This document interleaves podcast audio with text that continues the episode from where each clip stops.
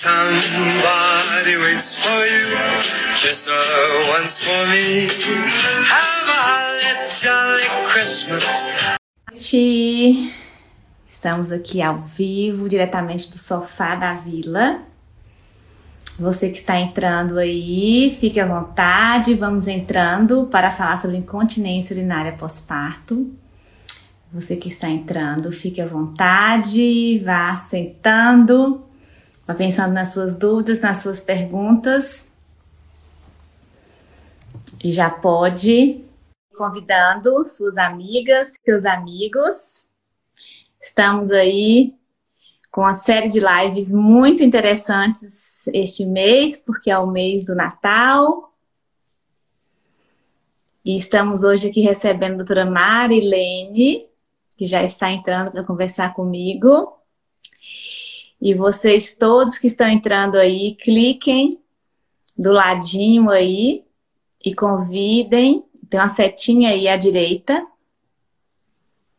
Vocês vão clicar e vão convidar os amigos de vocês. Quando a gente clica nessa setinha, aí do lado, vocês podem enviar o convite para convidar os amigos de vocês que estão online. Estou convidando agora a doutora Marilene, que vai participar conosco aqui da nossa live. Doutora Marilene, ela é especialista em uroginecologia. Doutora Marilene, você não está conseguindo participar, doutora Marilene. Eu estou tentando te puxar aqui, ó, aceitar, mas não está vindo. Não sei se pode ser de conexão. Tá falando, doutora Marilene, não está conseguindo. Sai e entra de novo, doutora Marilene. Ah, entrou. Entrei, desculpa, Kézia, me enrolei um pouquinho. Bem-vinda. Bem, bem, boa noite a todos. Bem-vinda à nossa live. Muito obrigada por ter aceitado em plena semana de Natal. É um prazer estar aqui com vocês. É um prazer e é um presente ter você aqui conosco, porque você é, assim, pessoa muito capacitada e muito cotada também. Imagina. Já tem muito tempo que eu estou te querendo aqui conosco no nosso sofá para falar aqui conosco. E eu quero primeiro você fale um pouquinho de você, né? Por que, que você ama uroginecologia e de onde que vem seu amor por ginecologia e qual que é a sua formação. Fale um pouquinho aí da sua história com a uroginecologia. Ah, o meu contato com a uroginecologia foi há muito tempo. Foi quando eu fui fazer meu doutorado lá no Rio de Janeiro, na Universidade Federal do Rio de Janeiro. E eu conheci um urologista que era muito bom em, em uroginecologia e ele estava abandonando o serviço e me convidou para assumir o serviço. Então, eu, eu, devo muito a ele, ele não está aqui com a gente mais hoje, o doutor Gustavo Cury, mas foi quem me introduziu. E aí foi apaixonante, porque você vê como você pode ajudar para as mulheres que têm esse sintoma, muitas vezes não relatado e que sofrem tanto com eles. E aí eu fui fazendo a minha formação é, toda nessa área da, da uroginecologia, que trata, na realidade, todas as queixas urinárias ou queixas relacionadas ao assoalho pélvico, ao períneo. Então a gente fala que é o trato urinário baixo, né? É da bexiga para baixo. Então é onde a gente foca o nosso conhecimento e nossa expertise. Primeiro, então, vamos dar um, um pequeno conceito para as pessoas que estão aqui nos assistindo. Marilene, é, incontinência urinária. O que, que é incontinência urinária? Só mulheres depois do parto que perdem xixi, homem também perde xixi. É, que fase da vida que é mais comum perder xixi? Dá só assim um background aí pra Legal. gente. Bom, incontinência urinária hoje é, é uma, uma queixa muito comum, é considerado um, uma condição de saúde pública mundial, atinge homens e mulheres, né? Mas infelizmente atinge muito mais mulheres do que homens. E acredita-se que pelo menos 50% das mulheres ao longo da vida delas apresentaram algum sintoma de incontinência urinária, que é a perda involuntária de urina, associada a algum tipo de esforço que se faça, né? Seja tossir, espirrar, pular, carregar peso, ou também decorrente de um sintoma, de uma, um desejo de fazer xixi, ter que sair correndo para urinar e não dá tempo de segurar, que a gente chama de incontinência por urgência. Uhum. Os homens têm isso mais frequentemente pelo envelhecimento e pela compressão causada pela hiperplasia da próstata, né? Que comprime a bexiga e a uretra e também causa incontinência, e muitas vezes quando eles fazem a prostatectomia, a cirurgia de retirada dessa, desse órgão. E qual que é a idade mais comum de surgir essa incontinência? a, a idade mais comum é a, após os 60 anos. Ela é muito mais prevalente nessa faixa etária na mulher, né? Temos visto situações assim bem mais é, precoces, né? Mulheres jovens, mais jovens, para gente de 40 anos é muito jovem, tendo incontinência urinária, mas ela é muito mais prevalente após os, os 50 anos. Uhum. 60, desculpa. E quais são os fatores que fazem com que a mulher, depois de 60 anos, tenha mais incontinência urinária do que antes dos 60 anos? Ah, isso tem muito a ver com a história de, de, de, de, vida dela, do ponto de vista assim, da carga genética que ela traz com ela, a herança familiar, né, que, que que ela tenha, quando a gente hoje estuda muitos fatores genéticos, então a incontinência urinária está muito relacionada a uma deficiência de colágeno também, e isso pode ser geneticamente é, transmitido. Quando ela teve muitos partos, quando ela tem uma atividade de trabalho muito exaustiva, com muito peso, por exemplo, as mulheres que trabalham em canaviais são as que têm maior incontinência urinária, assim, né, do, do, dos todos esses postos de trabalho que a mulher tem ocupado ultimamente. É, o fato dela é ter uma baixa de estrogênio na pós-menopausa, isso também contribui para diminuir a tensão, a resistência da musculatura perineal, né? É, a obesidade é um grande fator de risco, que nós temos que falar nisso, porque é um problema mundial também, é um grande fator de risco. E o número de partos que eu já falei, sejam partos vaginais, sejam partos cesáreos, mas o parto vaginal ainda tem uma maior é, incidência de prevalência de incontinência urinária comparativamente ao parto cesariano, mas parto cesariano não protege contra a incontinência urinária.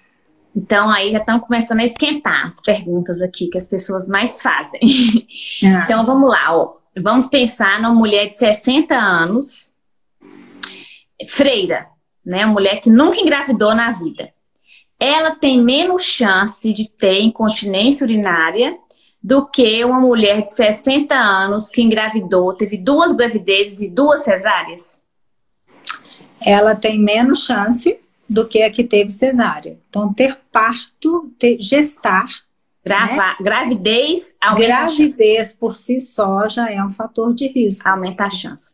Aumenta Quando você fala de colágeno, colágeno é uma proteína, certo? Certo. Eu, eu fico imaginando muito assim: é, a, a, existem subtipos de colágeno? Existem. Existem. E a gente tem estudado vários subtipos e alguns estão mais relacionados à fraqueza do assoalho pélvico, de maneira geral. Não só incontinência urinária, mas a fraqueza do assoalho pélvico. Tem como, claro que não é, tá em laboratório para todo mundo, mas é, em nível de pesquisa já, já se sabe qual que é o tipo de colágeno que dá mais fraqueza de assoalho pélvico? Sim, tem uns cinco já identificados que tem mais é, prevalência em disfunções do assoalho pélvico. Esses foram vários estudos, né? Esses foram é, tanto de fragmentos do, do, do, tecido vaginal quanto no sangue. Então, já identificaram cinco mais relacionados à, à, à, à disfunção do assoalho pélvico. Esse estudo é em humanos ou em animais? Em humanos. E são quantos tipos de colágeno assim que existem? Ih, nossa, são vários, eu não sei te dizer. o Mais de 20, assim? Mais de 20. Porque eu não sei se você, como já percebeu isso, mas uma coisa que eu sempre converso com os obstetras é o seguinte, a gente tem uma percepção muito grande, porque eu, eu falo com meus pacientes assim, gente, o, o, o, tipo de colágeno que você tem, mulher, é o mesmo que está aqui, é o mesmo que está no seu colo do útero, é o mesmo que está no seu assoalho pélvico, é o mesmo que está nos seus vasos sanguíneos. E a gente obstetra, a gente fala assim, olha, aquela mulher que tem um parto mais rápido, mais fácil, que dilata o colo do útero mais fácil, a gente, eu brinco assim, é o colágeno mais fraco, mais mole, menos rígido. Então, é bom para umas coisas e ruim para outras. É, exatamente né? e tem até aquela história assim, não sei se você já ouviu o obstetra falando. Mulher que tem varizes é bom pro parto. Ah, é? É porque a gente, a gente repara muito, assim, a gente que é obstetra, não tem, não sei, não, não deve ter estudo, não sei, mas a gente repara muito que é, a mulher que tem varizes vulvar é como se o colágeno dos vasos sanguíneos fosse mais frouxo, então faz mais varizes. E o que eu observo muito, a gente fala muito entre nós, assim, é, o, o, colo do útero são fibras colágenas, elásticas e músculo, né? E aí a gente vê que tem colos que demoram mais a dilatar, mais tempo, mais contrações, e tem colos que rapidamente se dilatam. E, e, e é, não, não, sei se tem estudo, eu desconheço estudos disso na obstetrícia, e vocês na ginecologia já estão aí mapeando os colágenos é. para ver a, o assoalho pélvico. Eu queria muito que tivesse isso na obstetrícia, para falar assim, ó, esse tipo de colágeno aqui vai dilatar e ter um parto rápido. Esse tipo de colágeno aqui. Mas isso vai dar problema, porque a mulher vai desistir de ter o parto se ela ver que o colágeno dela é um é. colágeno ruim, que e vai aí, dilatar. Vai ser difícil evidenciar qual deles tem, tem mais associação ou não, né? Na realidade, são mutações, né? São é, características mesmo genéticas. E a gente vê, você citou, por exemplo, freiras. A gente vê freiras com prolapso uterino total. E não e tiveram filho nenhum, né? Nunca nem gestaram, né? Então, isso é uma, uma tendência mesmo, é uma herança genética, né? Da mesma maneira que tem mulheres que não, assim, que tiveram 10 filhos e não vão ter. E não tem né? A gente tem, tem todo tipo, né? Tem paciente que teve uma cesariana e tem incontinência urinária. E às vezes você pega é uma que teve tipo, dois, três partos e não tem. Então, a constituição tem muita importância nisso. E também a preparação, né? É, é o hábito de vida dessas mulheres, é, como é que é o tônus dessa musculatura. É, o sobrepeso é, é, é um da, uma das piores coisas mesmo, né? Que a gente tem hoje, ele pressiona o assoalho pélvico demais. Mas você fala, você está falando isso aí para a mulher lá nos 60 anos? Sim, mas a mulher jovem, ela, se ela é sobrepeso, ela já está forçando o seu assoalho pélvico demais, né? Vamos trazer para o pós-parto, então, tá? Sim. Uma mulher no sobrepeso e obesidade na gravidez aumenta a chance de continência urinária no pós-parto? Aumenta. Aumenta no, no, na gestação por si só, já aumenta. A gente sabe que 50% a 70% das mulheres durante a gestação podem ter incontinência urinária.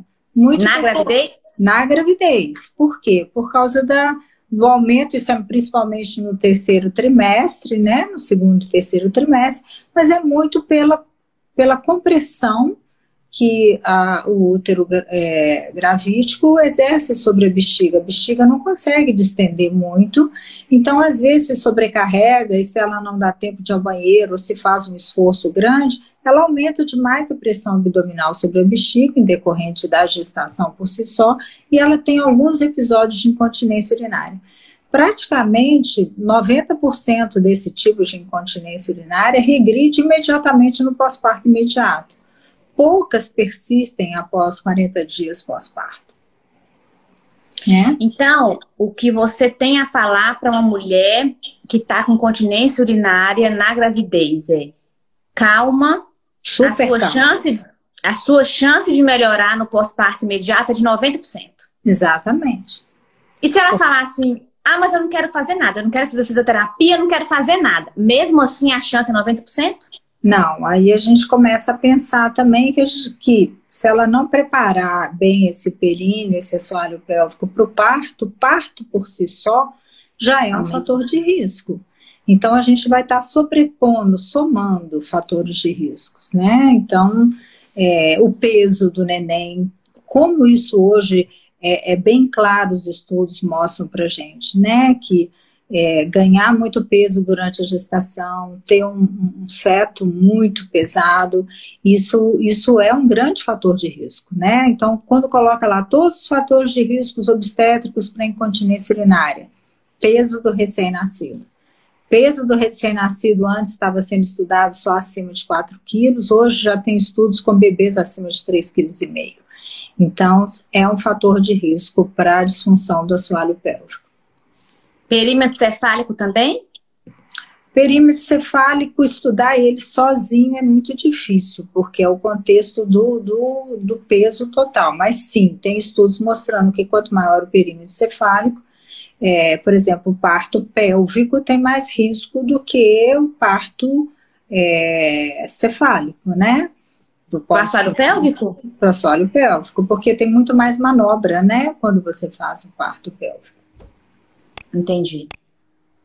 Então, vamos pensar assim, ó, vamos pensar uma uroginecologista que está fazendo uma, uma novena para o seu parto.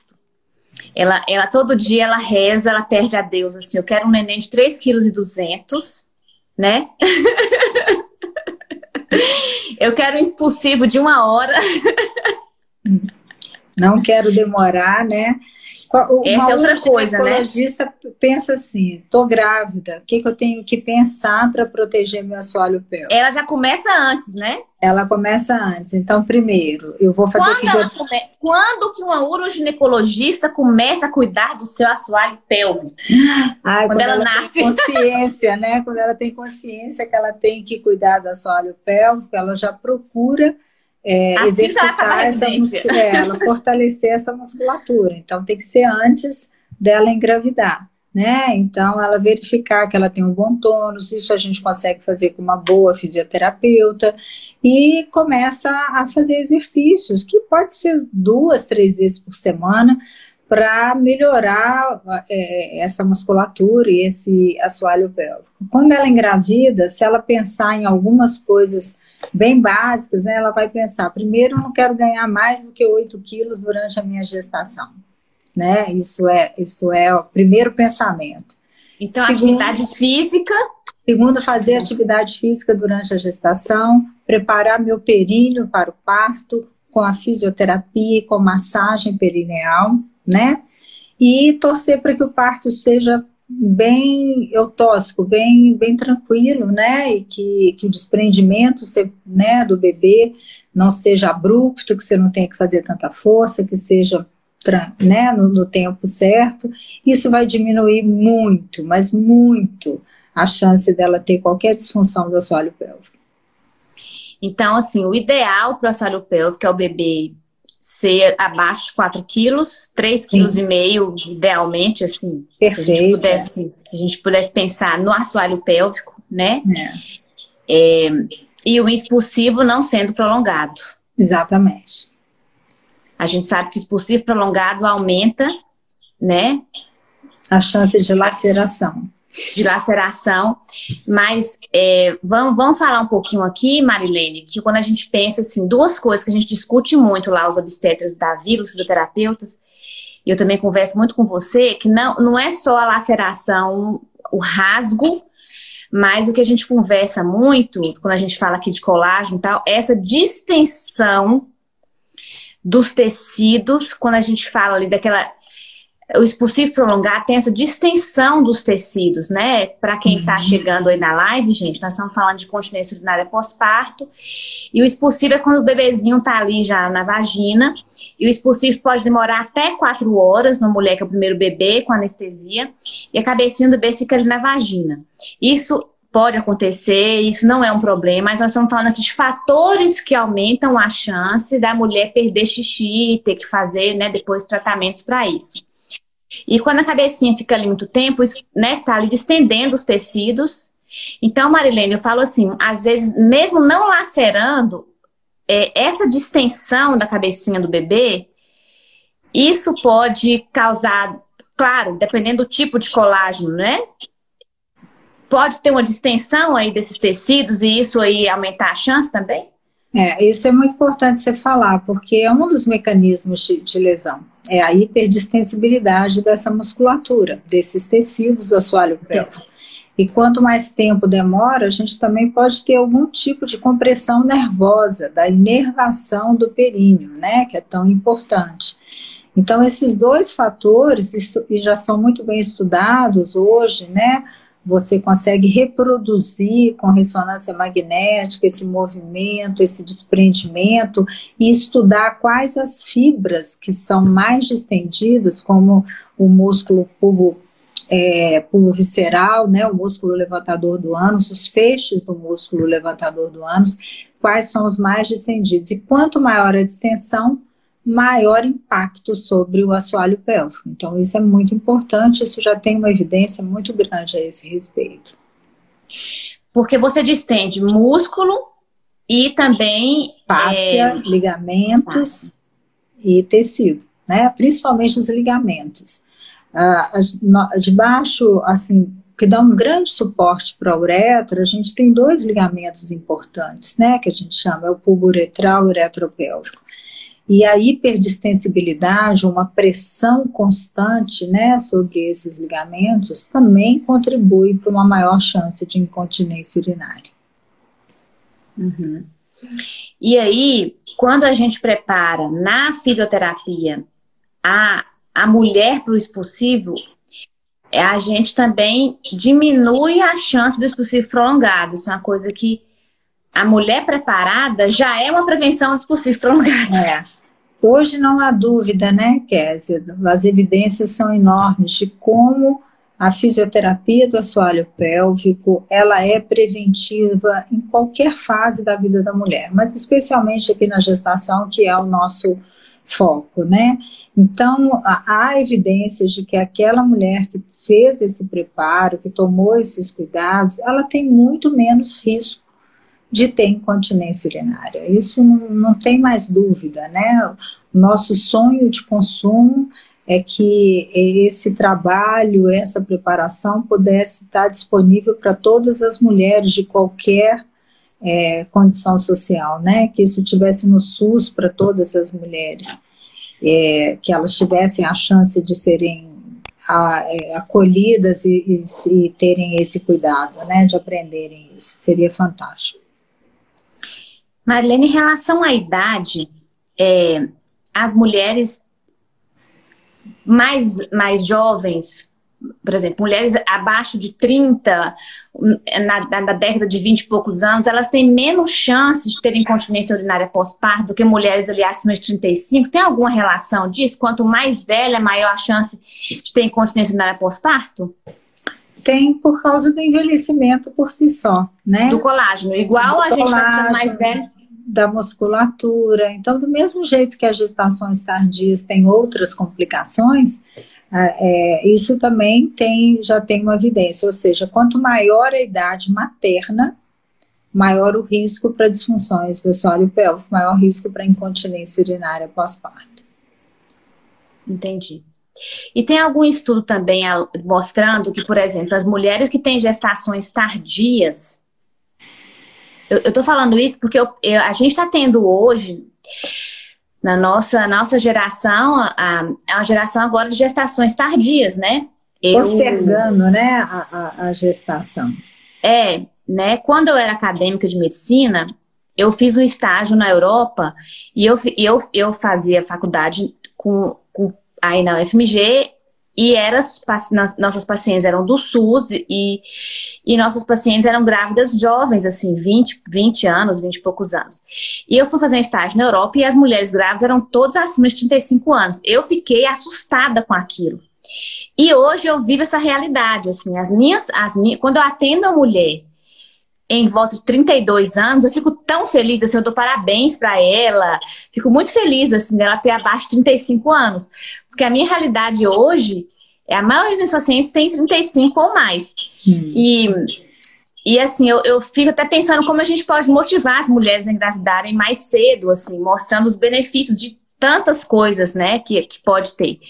Mas eu fico pensando assim, é, a, a, mulher que engravida, né, depois de 35, ela tem mais chance também de ter mais problemas de assoalho pélvico lá na frente, lá com 60, porque ela já está causando mais, entendeu? Mais Você engravida com 20, é, o negócio a, flui. É, a idade, ela acaba entrando, Kézia, em todos esses fatores de riscos, né? Hoje a gente tem é, até calculadoras, né, com, com que você coloca lá vários fatores de risco, pontua e você consegue saber qual a sua percentagem de ter ou não. Mas infelizmente, mulheres acima de 40 anos têm muito maior risco, né, de ter. Mas claro que a gente tem mulheres de 40 anos que estão, às vezes, fisicamente muito melhor do que mulheres de 32, como você citou, Sim. né? Então, Sim. depende muito do estilo de vida dessa mulher, de como ela se cuida, né? De como alimentação. ela está. Exatamente, alimentação, peso corporal, né? Não ter doença, não, não ter outros problemas, isso impacta muito. Você falou aí das mulheres que, que trabalham na, no serviço de pesado, de né? pesado. E recentemente a gente está tendo a questão do, do crossfit, do levantamento de peso, né? Está sendo uma prática muito comum entre as mulheres. Sim. E, e aí, assim, até de corrida, né? É, com essa questão toda de aumento, eu estou tendo paciência com incontinência urinária por essa questão, dessa questão de peso mesmo, de pegar peso, né? Hum. E até sem filhos, né? Mulheres sem filhos. Mulheres e, sem filhos. Então, tendo que trabalhar mais o assoalho pélvico agora, correr atrás, trabalhar assoalho pélvico para não, não ter incontinência urinária, assim. Sim. Para tratar a incontinência urinária. Fala um pouco sobre isso. Olha, é, existem até vários estudos agora com crossfit, né? Para você fazer o levantamento da, da, da da prevalência de incontinência urinária, assim como tem com as atletas de alta performance, que nós chamamos, né? As atletas olímpicas também, principalmente as atletas de trampolim, de judô, do vôlei, que tem muito impacto, né? Maratonistas. Então, nós sabemos que elas, no momento que estão fazendo essas atividades, como o crossfit, elas têm maior risco porque é um grande aumento da pressão abdominal. Isso não quer dizer que elas não devam fazer esse tipo de atividade física, de forma nenhuma. Não, não devemos restringir. A questão é: quem vai fazer esse tipo de atividade física tem que saber a, o, a repercussão sobre o seu assoalho pélvico. Então, elas têm que ter um preparo para esse assoalho pélvico. Elas têm que saber contrair essa musculatura na hora que estão levantando aquele pneu enorme lá, ou, ou outros exercícios de muito peso, porque é muito peso e muito rápido, né? Então, é, são exercícios de repetição e muito rápidos. Então, eu acho que o conselho é avalie seu assoalho pélvico, se ele está legal, para poder você suportar esse nível de pressão que você faz sobre ele. Prepare ele para isso. E geralmente é transitório. Então, depois, quando elas param de fazer essa atividade física, elas diminuem as perdas. Eu não sei se você já viu aquelas fotos de campeonato de equipes de crossfit, né? De mulheres. Tem fotos mostrando assim. É, molhados mesmo, as pessoas, as meninas molhadas, né, caindo, pingando xixi naqueles esforços maiores, pois porque perde mesmo, é um impacto muito grande, é um impacto. Existe até um pessário que é próprio para atleta, que elas usam no momento da atividade física de impacto. Isso tem sido muito comum. Nós prescrevemos, só quem tem experiência, ele chama pessário em cubo, que é só para esse tipo, esse perfil de, de mulheres, que tem incontinência só na hora do exercício. No exercício, é a incontinência da atleta, né? Entendi. Entendi. E essas mulheres, então, elas é, além de usar esse pessário e tal, fazer a fisioterapia é recomendado? Super recomendado. Na minha opinião, ela é mandatória para você continuar fazendo o esporte que você quer fazer. Você tem que ter uhum. consciência que esse esporte tem um impacto no seu períneo, no seu assoalho pélvico. Então, uhum. eu acho que nada mais do que preparar o seu assoalho pélvico para essa atividade que você gosta. Então, essa é uma boa mensagem. Não é, não é que não devam fazer mas Sim. façam com consciência e com preparação. Sim. Então vamos lá. Então, uma coisa que a gente tem percebido muito, Marilene, é as mulheres com medo é assim, eu, eu, eu, tenho percebido muitas mulheres que ah, eu não quero cesárea porque não quero um corte, não quero uma cirurgia, mas eu também não quero lesão no meu assoalho pélvico. É, então assim. Me aí... garante aí. Me não. garante aí que eu vou ter. Ô, doutora Kess, é o seguinte, eu quero ter um parto normal, assim, com o períneo íntegro. É, não quero lesão nessa pé, também não quero cesárea, não, tá? Eu quero, sim, que o neném saia e eu fique igual eu tô aqui. Não quero lesão em lugar nenhum. Não quero nem corte na barriga e nem nenhuma lesão na minha vagina. É. é Como é que a gente faz? A gente tem que conscientizar essas mulheres que elas não têm que pensar lá no final, elas têm que pensar no durante, né? Então, para chegar a isso, para minimizar riscos, para diminuir impacto, é o antes e o durante a gestação, né? Então, isso é extremamente importante. E se comparar a, a gestação, a gestação por si só já é um fator de risco para incontinência urinária. Mas se vai ter o parto vaginal e o parto cesariana, só dobra o risco do parto vaginal, mas o parto cesariano não está protegendo 100%, que ela não vai ter nenhuma frouxidão, que ela não vai ter nenhum risco no futuro de ter disfunção do assoalho pélvico. É, lembrar que durante a gestação, a, a, nossa bacia, a nossa musculatura, ela sofre pequenas é, modificações fisiológicas nos preparando para o parto, né? Então, a gente tem que pensar ao longo. Eu acho que, que, que, hoje as pessoas são muito imediatistas, né? Só pensam, não, como vai ser lá na hora? Vou pensar no processo como um todo.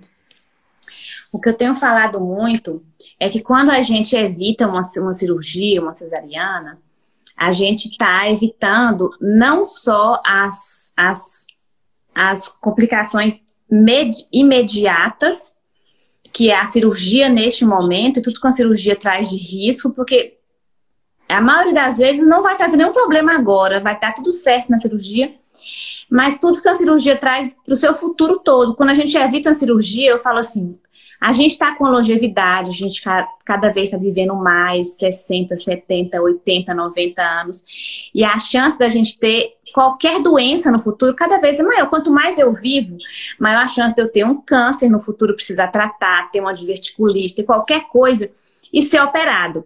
E eu sempre falo assim: olha, todo cirurgião, quando abre uma barriga, ela já foi operada no passado, tem mais chance de ter aderência, de ter qualquer outra, é, uma cesárea, duas cesáreas, três cesáreas. Se você nunca foi operado, menos riscos você tem no futuro se você tiver uma cirurgia. Então, evitar cirurgias abdominais é sempre vantagem para você agora e no futuro. E se cuidar, é, o parto vaginal, bem acompanhado, bem cuidado, é um cuidado à sua saúde. E isso que a gente falou aqui, que a gente tô falando, eu, quem acompanha a live minha sabe que eu falo muito abertamente de tudo. Hum. Então, quando eu falei com a Marilene assim, ah, todo mundo quer um parto de um neném pequeno, um expulsivo rápido, isso é o sonho de todo mundo, né? Mas nem sempre Papai Noel vai, vai trazer o sonho de todo mundo. Às vezes vai vir. Eu lembro que eu estava grávida do meu primeiro filho, Marilene. Eu liguei para minha sogra e falei assim: Ô Vera, o, o, Arthur pesou quanto, meu marido? Porque a gente sabe que é muito comum o filho vir mais ou menos o peso, né? O da mãe ou do pai. Ela, ah, não, pesou 2,800. Eu falei, oba, né? Eu tinha pesado 2,800, meu marido 2,800. Falei, ah, então tá bom demais. Meu neném vai nascer com uns 3 quilos, 3 quilos e pouco. Aí, quando eu tava com 38 semanas, minha sogra me liga. Ô, Kes, achei aqui o, o, papelzinho do hospital. O seu, o seu marido pesou 4 quilos. Aí imagina, eu falei assim, ô sogra, como é que você liga para uma grávida obstetra com 38 semanas, que é muito parte normal, e conta uma coisa dessa, você, você eu podia, você não, você não tem consciência, não? Você não tem Deus no coração? meu, resumindo, meu filho pesou 3,800. Mas graças a Deus foi um expulsivo super rápido. Eu tive uma laceração de primeiro grau. Eu acho que o meu expulsivo não durou 30 minutos. Foi muito rápido, assim. Graças a Deus. Ainda bem. É, foi muito rápido. E, mas assim, gente, o que eu sempre falo com meus pacientes, eu sempre falo assim, ó, se prepare para um parto, uma gravidez de 42 semanas, para um parto de 42 horas e para um bebê que chora 42 dias. Tudo 40. Porque, é, porque se você ficar com essa expectativa, e a gente ficar com muita expectativa, assim, a gente acaba se frustrando, né? Porque a, é aquilo que você falou, a gente tem, a gente tem a, o caminho, né? A gente vai aqui no caminho. A gente agora acabei de conversar com uma paciente que teve um bebê pélvico e, gente, e teve uma cesariana e falou da frustração dela, que ela se preparou, fez fisioterapia pélvica. Gente, mas, mas isso foi super importante. É pra vida. É, ela não pode menosprezar que, que essa preparação não tenha resultado. Vai ter sim, porque a gestação por si só é um fator de risco. Então, ela está diminuindo o risco dela. Né? Então, acho que a mensagem não interessa a via de parto. Essa preparação é fundamental. E, e falando da frustração que ela ficou. Então, assim, Claro que se seu parto, você falou aí que o ideal é que o expulsivo seja rápido, diminui a chance, que lacere pouco, né? Mas a gente sabe que o, o expulsivo pode ser demorado e isso aumenta a chance de incontinência. O bebê pode ser grande e isso aumenta a chance de incontinência. Mas faça tudo que você pode ter feito na gravidez. Essa... Eu falo assim, a, a, genética você pode mudar? Não, não, não tem jeito. Eu não sei se minha genética é boa ou ruim. Pode ser que a gente mais ou menos imagina, né? Eu sempre penso, sua mãe pede xixi? Sua avó, sua tia, seu irmão, né? É assim que a gente sabe da genética, né, Marilene? E é assim, quando a gente atende as pacientes mais velhas, que às vezes vêm ao consultório com a filha, a primeira coisa que eu falo é assim: olha, a sua mãe está tendo incontinência urinária, então você está fazendo alguma coisa para prevenir? Porque você tem uma pequena chance de ter pelo fato de ser filha dela. Então comece a pensar nisso, independente se já teve filho, se não teve. Então é essa mensagem, sim. Saber o histórico da mãe é, ajuda muito a você já se prevenir de alguns fatores. Sim, porque até hoje não tem como dosar o colágeno da pessoa, né? não para esse, para chegar e falar você terá ou não incontinência. Assim, Nossa, o colágeno é muito, muito bom. Nem faz fisioterapia, não, nem precisa. É, mas a gente pode, o colágeno ele é estimulado, né? Ele é estimulado com atividade física, então a gente tem que lembrar disso também, né? Tomar o colágeno, mas, né, estimular. Sim, isso é até importante, isso é importante, né? É. Então isso você é tem que estimular a produção de colágeno. Então você tem que cuidar dessa parte. Outra coisa importante que a gente podia falar aqui, Marilene, é sobre o tratamento da incontinência no pós-parto. Sim.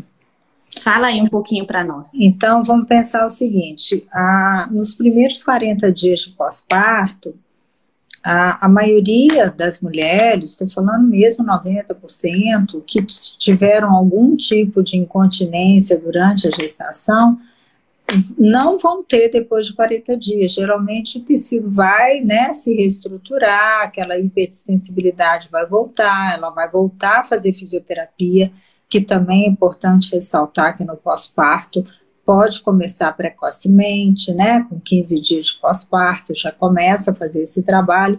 Então, é, vai regredir, ela vai perder peso, né? Ela vai ter uma diminuição daquele edema todo, da gestacional. Então, a, a maioria vai ter uma, uma regressão completa do seu quadro.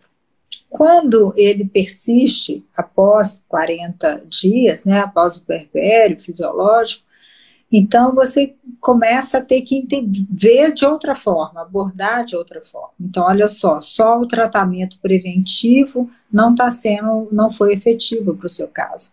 Então, agora a gente, nós vamos fazer diferente. Nós vamos passar a fazer exercícios para aumentar o tônus do seu períneo, aumentar a musculatura, é, melhorar o reflexo né, de, de inibição da micção, de contração. Então, aí é um outro trabalho, é um trabalho mais focado como tratamento, né?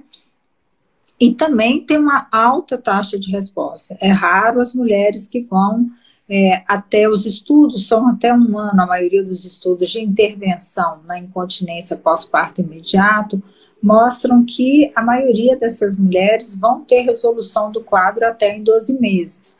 Então, não é para ficar triste que passou os 40 dias, eu ainda estou tendo eventuais perdas, né?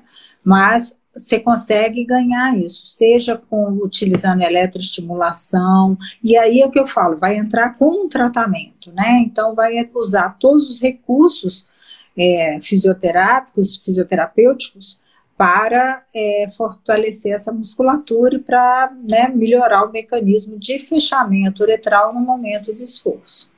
Então, aí só muda o enfoque, muda a intensidade dos exercícios, o tipo de exercício, os tipos de recursos que são feitos.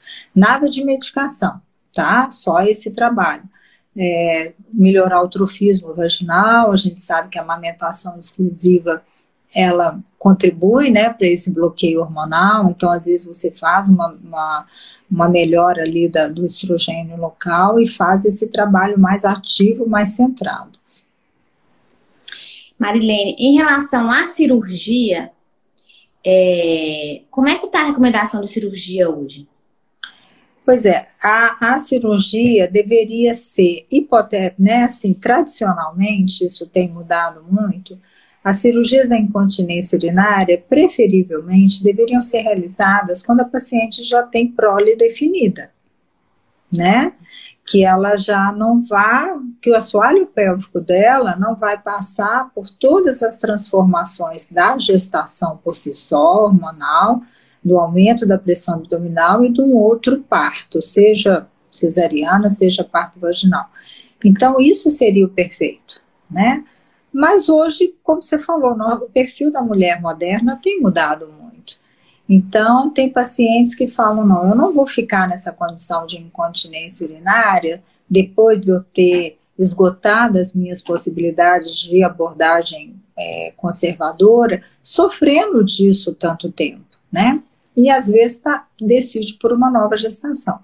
Então, tem um estudo interessante mostrando que as mulheres que foram submetidas à cirurgia de incontinência urinária, que é o SLING, né, a cirurgia que é considerada padrão ouro, e engravidam dois, três anos depois dessa cirurgia, não tem tanto risco de voltar a ser incontinente, de perder totalmente essa cirurgia.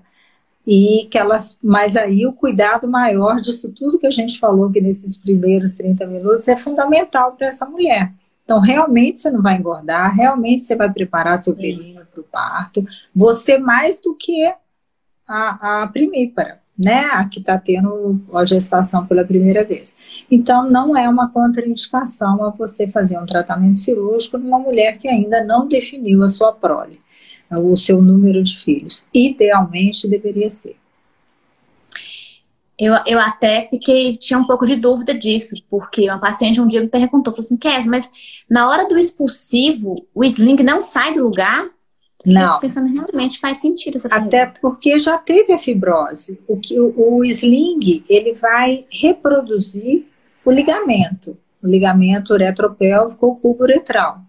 Então, ele vai sofrer a distensão no momento do parto, mas ele pode recuperar, igual os 90% recuperam. Então, Entendi. não tem essa, essa, essa proibição, mas a gente tem que, tudo é uma decisão compartilhada né? Uh, hoje também tem mulheres que, que falam assim: ah, não, mas eu vou ter um parto daqui a, a um ano, dois anos no máximo. É, então não eu não quero né? fazer a cirurgia. Então vamos usar um pessário, um pessário para incontinência urinária, né? É um pessário que tem uma bordazinha mais saliente, que justamente para comprimir a uretra. E eu tenho pacientes assim, que fizer que, né, que apesar de ter feito a fisioterapia corretamente, muito bem feita, não conseguiram melhorar tanto a sua incontinência urinária a ponto de impactar a sua vida, então elas conseguem usar esse pessário.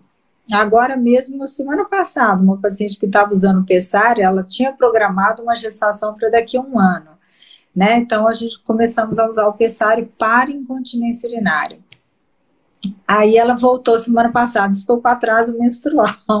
Então, quer dizer, ela estava usando pessário há oito meses e acabou engravidando. Então, ela tira o pessário para ter atividade sexual dela e falhou, né? Então, antecipou um pouquinho do que ela queria, mas ela estava super feliz. E depois que ela tiver o terceiro filho dela, que é a programação, a gente revê. Entendi. E, por fim, eu queria que você falasse um pouquinho, né, de um tema que as pacientes têm trazido muito, que são as cadeiras, né? Tá aí no mundo inteiro essas cadeiras é, que vêm junto com o estímulo abdominal também. De, de... As cadeiras eletromagnéticas, né? Inclusive, eu tenho um projeto de, de tese que é só para a gente avaliar a cadeira. O que que acontece? As ondas eletromagnéticas, elas podem sim estimular a contração perineal. Eu já sentei nessa cadeira, né, até para saber qual é a sensação e como funciona. É, os estudos mostram que as mulheres que têm incontinência urinária pura, o que, que é a pura? É aquela que perde só ao esforço, né? Tem uma melhora, mas esses estudos, eles falham em dizer como é que é o assoalho pélvico dessas mulheres antes e depois da, da, de, de, de, se submeterem ao tratamento com a cadeira, né, eletromagnética, se elas tinham ou não prolapso associado. Então, fica difícil chegar a uma conclusão sobre a efetividade da cadeira. Eu acredito que naquela paciente que tenha uma incontinência muito leve, que não tenha uma queda de bexiga, não tenha defeitos né, anatômicos do assoalho pélvico, quem sabe elas vão se beneficiar, mas não isoladamente, elas sempre fazem a cadeira junto com a fisioterapia, tá? Mas será que aquelas que têm uma incontinência franca, que têm uma cistocele, vão se beneficiar dessa cadeira?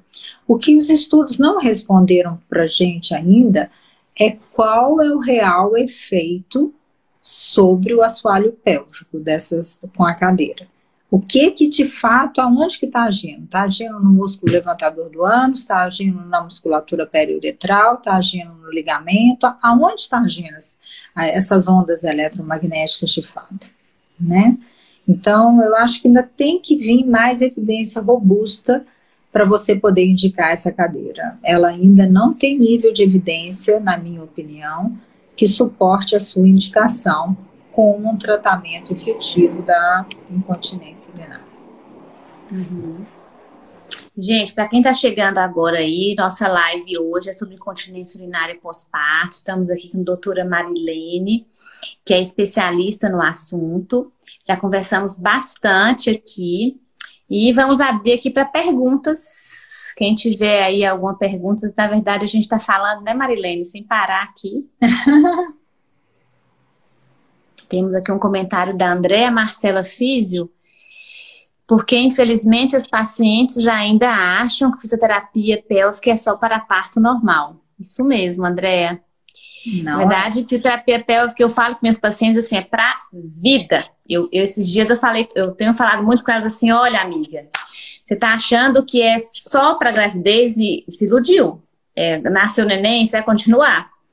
É para a vida inteira e, e vai morrer fazendo terapia pélvica. Você vai fazer sempre, assim, igual você faz para Nicolau, você vai todo ano dar uma passadinha lá para ver como é que tá, porque é, você vai envelhecer. Eu brinco e falo assim: olha, você vai caindo aqui, vai caindo, você não vai no dermatologista, usa um creminho, né? Quem quer também faz um botox, faz alguma coisa, se cuida, cuida do cabelo, usa um creme. Você não tá se cuidando?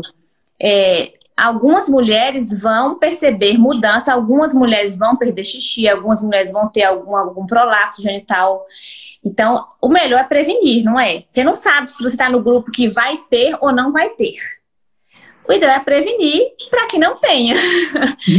né, Marilene? Gente, assim, se você já tem uma história familiar, se você, sua mãe, sua tia, sua irmã teve, aí que você vai ter que prevenir mesmo. Se você teve na gravidez, no pós-parto imediato, aí que você tem que se prevenir mesmo para você não ter né? Mesmo as mulheres que já até fingiram sua prole, pacientes que já tiveram os dois, três filhos, já estão com prole, continue. E aí eu falo assim, vem aqui na, na fisioterapia, a gente mede ali sua força, vamos, vamos cuidando para você não perder esse foco. Muitas vezes a mulher, eu acho que fica ali preocupada muito com com, assim, a gente cuida muito assim, né, da atividade física, musculatura do corpo inteiro, não cuida de musculatura porque não tá vendo, né? Não lembra. Não tô enxergando o que tá por dentro eu não tô enxergando. Tô cuidando aqui dos meus músculos aqui, tô malhando, tô cuidando, mas não cuida de lá de dentro. E, e, a gente tem que cuidar da gente como um todo, né? Com certeza. Tem uma pergunta aqui da Lua. Crossfit na gestação vai aumentar a continência? Não. Não. Não vai, mas é, ela vai ter que preparar o período dela para fazer crossfit, o tanto que dá para ser feito diante dessa condição, né? E também o esforço abdominal. Tem que lembrar disso, tem muito esforço abdominal sobre esse útero. Então, como é que está a musculatura abdominal dessa paciente também, né? O que a gente falou aqui, Lu, é que toda atividade física de impacto, impacto, impacto, impacto, aumenta a chance de perder xixi na gravidez ou fora da gravidez. Então, toda mulher que trabalha ou, ou, faz atividade física de impacto tem mais chance de perder xixi, de ter incontinência, de ter prolapso de órgãos pélvicos. Então, tem que ter mais cuidado ainda, né? Cuidando, fazendo fisioterapia pélvica e, e ter essa atenção, lembrar desse detalhe aí. Marilene, você acha que antigamente as mulheres. Eu fico pensando tanto isso, assim, porque a fisioterapia é uma coisa nova. Você acha que antigamente as mulheres. Fico pensando assim, as nossas avós, assim, você acha que elas perdiam xixi e ficavam perdendo assim? Ah, pois é, tem um estudo interessante que mostra que a média de tempo entre uma mulher começar a perder urina ao esforço e contar para alguém ou contar para o seu médico é em média nove anos. Né? Hoje? Nos dias atuais, nove anos.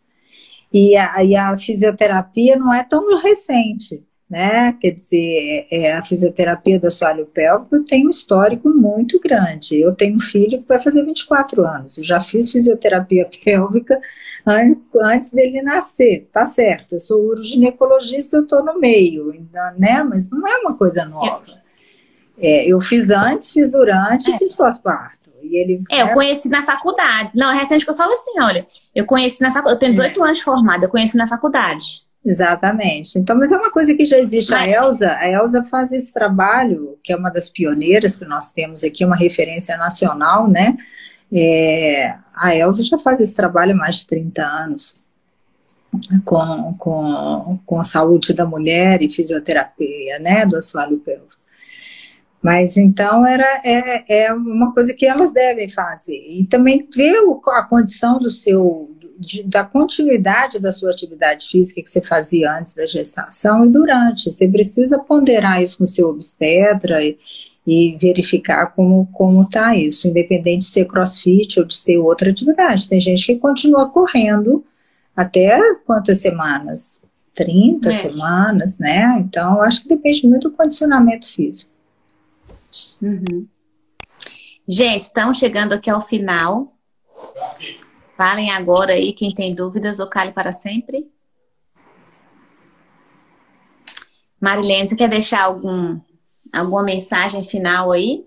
Ah, eu, eu acho que assim, é, é tudo que nós falamos, né? Mas é, eu, eu acho que a, a, a mulher, quando, no, no nosso caso aqui, que é incontinência urinária pós-parto, ela tem que pensar desde o início. Ela não pode achar que ela tem que fazer exercício só nas últimas quatro semanas, que ela vai fazer só é, massagem perineal naquele período para facilitar o parto dela. É, ela tem que pensar no tanto de peso que ela está ganhando, isso eu acho que é fundamental, né? É, não é porque está grávida que tem direito a ganhar 20, 30 quilos numa gestação. Isso não, não, não é mais assim, né? Essa história do peso do recém-nascido, o, o neném tem que nascer saudável, e ele vai ser saudável se ele foi gerado, né, todo de uma forma saudável. Então, acho que o contexto todo tem que ser visto. E preparação do seu assoalho pélvico. Se você fizer isso, a sua chance de ter incontinência urinária no pós-parto é muito pequena, é muito pequena. É, então, prevenção. A gente trabalha com prevenção. Muito bom. Eu queria só falar, né, também da minha história. Eu tive é, quatro partos, fisioterapia pélvica desde a primeira gravidez minha, que foi com 31 anos.